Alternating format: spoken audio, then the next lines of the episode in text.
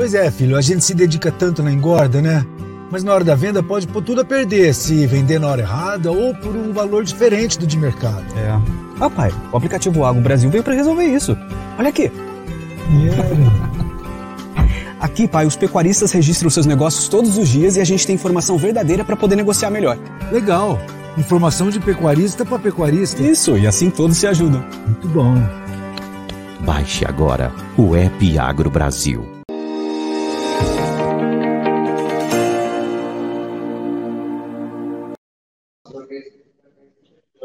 Olá, muito bom dia. Você que nos acompanha aqui pelo Notícias Agrícolas. Estamos no ar com o nosso boletim, boletim especial hoje.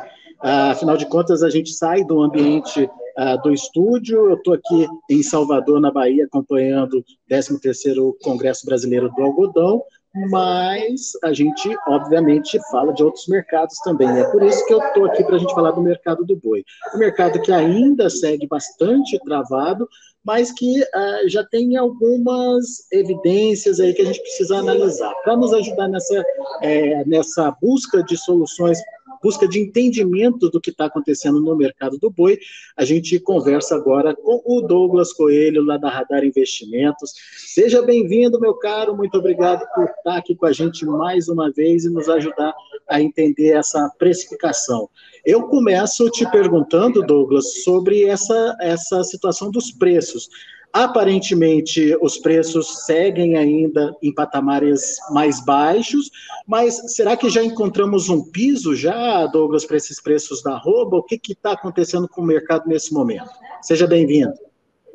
Muito boa tarde, meu amigo Alexander. Muito boa tarde a todos os amigos de Notícias Agrícolas. É sempre um prazer falar com você. Pois é, a gente viu nas semanas anteriores, até nos meses anteriores, um movimento de pressão. As indústrias conseguiram alongar as programações de abate, Hoje estão relativamente confortáveis quando a gente olha para a maioria, apenas uma minoria que está com escala um pouco mais é, contida, vamos colocar assim.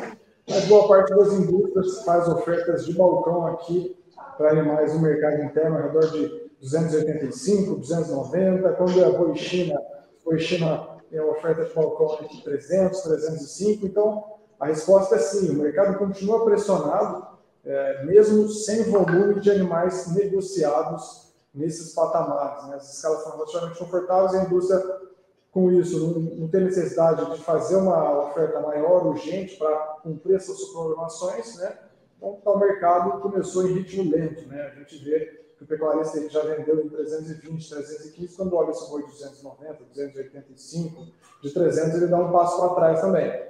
Esse passo, esse passo para trás que ele está dando é o principal motivo para os negócios estarem mais lentos, mais contidos no mercado físico em São Paulo como um todo.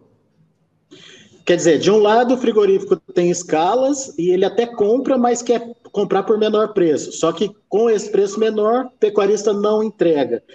E isso está mantendo, então, esse patamar dos 285, 290 para o boi comum e de 300 a 305 aí que você citou para o boi China. É, mas com isso, as escalas estão reduzindo, Douglas? Já dá para ver uma escala menor acontecendo? É muito espaçado, muito pontual de um frigorífico para outro, essas escalas menores. Né? É muito da parceria que ele tem. Mas a gente já viu que tem frigoríficos até de médio, de grande porte, que tem grandes parcerias que se estendem até meados de setembro, final de setembro. Né? Então, esses continuam com escalas bem longas e um ou outro espaçado ali que não está tão confortável, que viu sim essas escalas ficando mais próximas aí do dia 29, dia 28 de agosto. Né? É isso que a gente tem mais ou menos de referência. Quem está um pouco mais apertado, mais contido, aí, precisa de animais para a semana do dia 28, 29 de agosto como um todo. Quem está mais confortável já está olhando aí para setembro e alguns até para o começo de outubro. Agora, Douglas, me diz uma coisa: aquela estratégia de algumas unidades do JBS de dar férias coletivas e que deixou pecuaristas preocupados em algumas regiões do país, é, ela, ela não teria um efeito maior sobre os preços? Não, não era para ter é, pressionado mais essas cotações? É, o que, que, que aconteceu? O mercado parece que deu de ombros para para o planejamento aí do JBS. Conta para a gente, explica para a gente o que, que aconteceu. Claro, vamos lá. Teve efeito. Esse efeito ele foi mais nítido, mais contundente é, na semana passada, né, na quarta, quinta-feira da semana passada. A gente viu os preços do mercado futuro, né, que nada mais é que a estimativa dos participantes para um determinado preço, um vencimento futuro, outubro, setembro, novembro, né, todos esses tiveram quedas mais significativas. O mercado interno foi aí que a gente viu sim o balcão escalando aí é, preços menores, né, tendo preços menores aí, vindo para essa casa de 285, de 290 no mercado interno, e 300, 305. Eu acredito que esse efeito do JBS ele pode ter tido mais um efeito no sentimento, né, que aí isso explica aquela do mercado futuro, que naquela época chegou a, a tocar até 311, 312 no produto, e também sentiu um arrefecimento dos preços do balcão no mercado físico já estavam pressionados, deixaram eles mais é, tímidos ainda, praticamente na mesma base, ligeiramente abaixo. Mas quando a gente olha pelo lado da oferta, a gente tem pleno entre. Então essa notícia não foi suficiente para ter uma desova de animais ou aumentar a oferta de maneira relevante que mexesse estruturalmente com os preços. Né?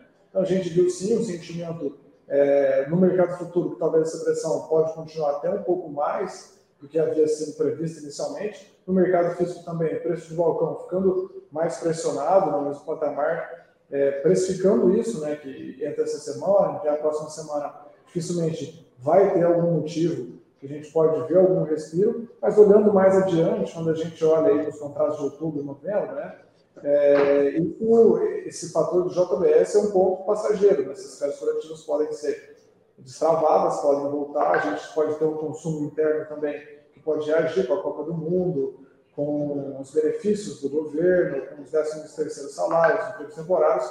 Então, aquela pressão mais contundente que houve entre quarta e quinta em função dessa notícia foi parcialmente aliviada no mercado futuro quando a gente olha para sexta, segunda e hoje. Mas, sem dúvida, deixa é, esse sentimento no físico que essa pressão que estava rondando pode durar um pouco a mais inicialmente foi prevista. Mas você estava me contando que tem um número aí importante para a gente observar no mercado futuro, principalmente lá na B3, em termos de negócios. Se uh, o mercado conseguir voltar ao patamar dos 318, se eu não me engano, é, é, a gente pode ver aí uma retomada aí do, do movimento mais positivo, ou pelo menos uma é, redução dessa pressão negativa no mercado futuro. É isso, Douglas? Exato, exatamente. Essa é uma referência que a gente tem com base nos negócios do mercado futuro, olhando isso né, e conversando com os participantes também. Entre o mercado futuro do boi gordo em outubro ficou bem próximo aí de 325, 326, 330 durante um bom tempo. E quando ele veio abaixo de 320 até o 318, houve é, volume de negócios relevantes ali naquele patamar, né? Era uma resistência naquela época é, importante, né? então todo, trocas de lotes ali, o mercado futuro ficou mais volátil nesse, nessa faixa.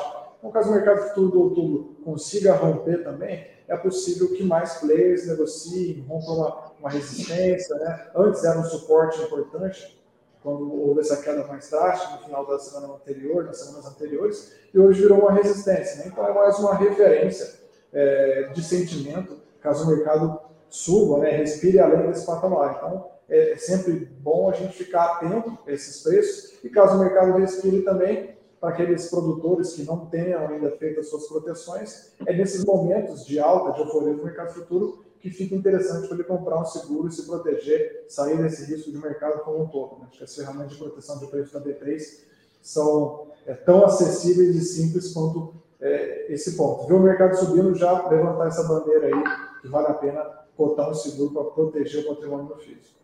Depois desse susto que o pecuarista levou, nada melhor do que se proteger para evitar novos sustos, né, Douglas? Exato, exatamente. Talvez é difícil a gente falar isso no meio da tempestade, quando o mercado está caindo em 6, 7, 8 reais, e aí talvez o pecuarista, o parceiro, fala, oh, tem que fazer um seguro de preço mínimo, mas aí é, é, quase que uma comparação de consertar um telhado no meio da tempestade. Né? Vale a pena lembrar que quando se houver estiagem, o sol estiver em cima, né, ou seja, os preços mais fortes, aí que vale a pena a gente botar esse seguro e sair, livrar desse risco do mercado. Boa. Ô Douglas, e a demanda, hein? Aquela demanda de início de mês, que era esperada, aconteceu, não aconteceu? Foi insuficiente para enxugar estoque? O que, que você está vendo, hein? A gente está vendo que os dados da intenção de consumo das famílias estão subindo consecutivamente. É, teve uma sétima alta consecutiva né, recentemente. Para o Dia dos Pais, a gente viu que houve volume negociado, sim, de cortes grill, de cortes ligados mais para churrasco, de traseiro, mas isso não foi suficiente para dar uma guinada nos preços. A gente viu os preços da carne no atacado praticamente nos mesmos patamares aqui. A gente tem um preço da carcaça mais próximo aí de 19,25, 19,30 aqui em São Paulo. Houve melhora do fluxo de vendas, né, varejo atacado, mas não foi suficiente para impor preços maiores, né, é, sim uma manutenção de preço. A gente acredita que talvez nos próximos meses né, esse volume satisfatório nessa virada de mês pode até é, ser recorrente, né? Talvez nem tanto com efeito de preço, acho que não só o governo brasileiro, mas todos os governos estão olhando com lupa essa inflação, mas querendo ou não, a gente tem mais financeiro é, circulando na economia. Isso pode favorecer, sim, a compra de produtos né, ligados ao bem-estar, lazer, que é uma alta necessidade de renda, né, como a perda de renda. Muito bom. Tá aí, então, análise do Douglas Coelho aqui para a gente no Notícias Agrícolas.